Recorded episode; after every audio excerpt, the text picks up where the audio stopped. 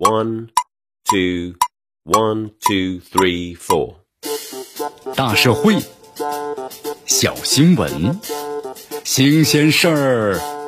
天天说。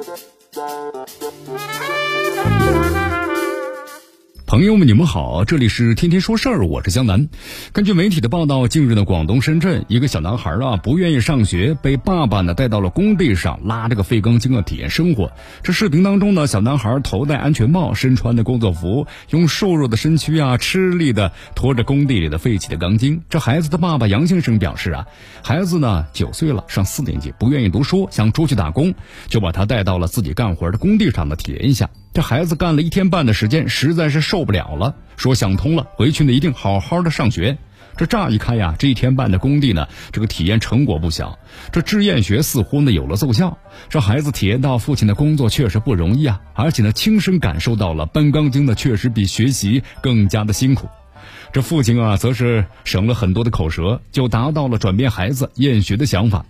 因而呢，有不少人得出了结论：这个爸爸教孩子有一套啊。这其实呢也不是杨爸爸的独创，那么类似于这种的搬砖然后治疗厌学的新闻，每过一段时间呢就能看到。虽然报道中的结果呀，大多数属于是皆大欢喜，但这呢并不意味着每个孩子呀都适用，也并不能够呢一劳永逸的解决孩子的厌学问题。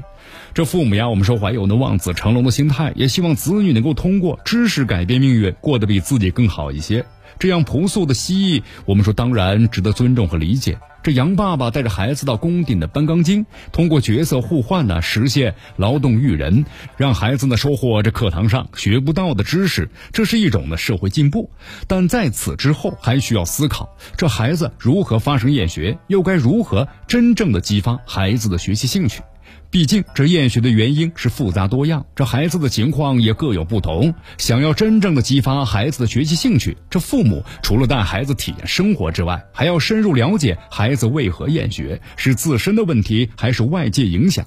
这就需要父母跟孩子呢更多交流，了解孩子在学校的学习生活情况，也不妨多和老师沟通，一起查找问题根源。只有找对了病根儿，才能够对症下药。最终达到呢，孩子不仅身在课堂，心呢也在课堂的目的。当然，这个过程也不能够操之过急，施加过大的压力，反而可能是适得其反。培养孩子的学习兴趣，明白学习啊之于各行各业的重要性，体会到学习的乐趣，从而让孩子产生学习的内驱力，还需要父母老师教之以情，育之以理，循序渐进的予以引导。德国的教育学家弗洛贝尔这样说道：“教育之道，爱与榜样，除此无他，也值得所有为人父母者共勉。”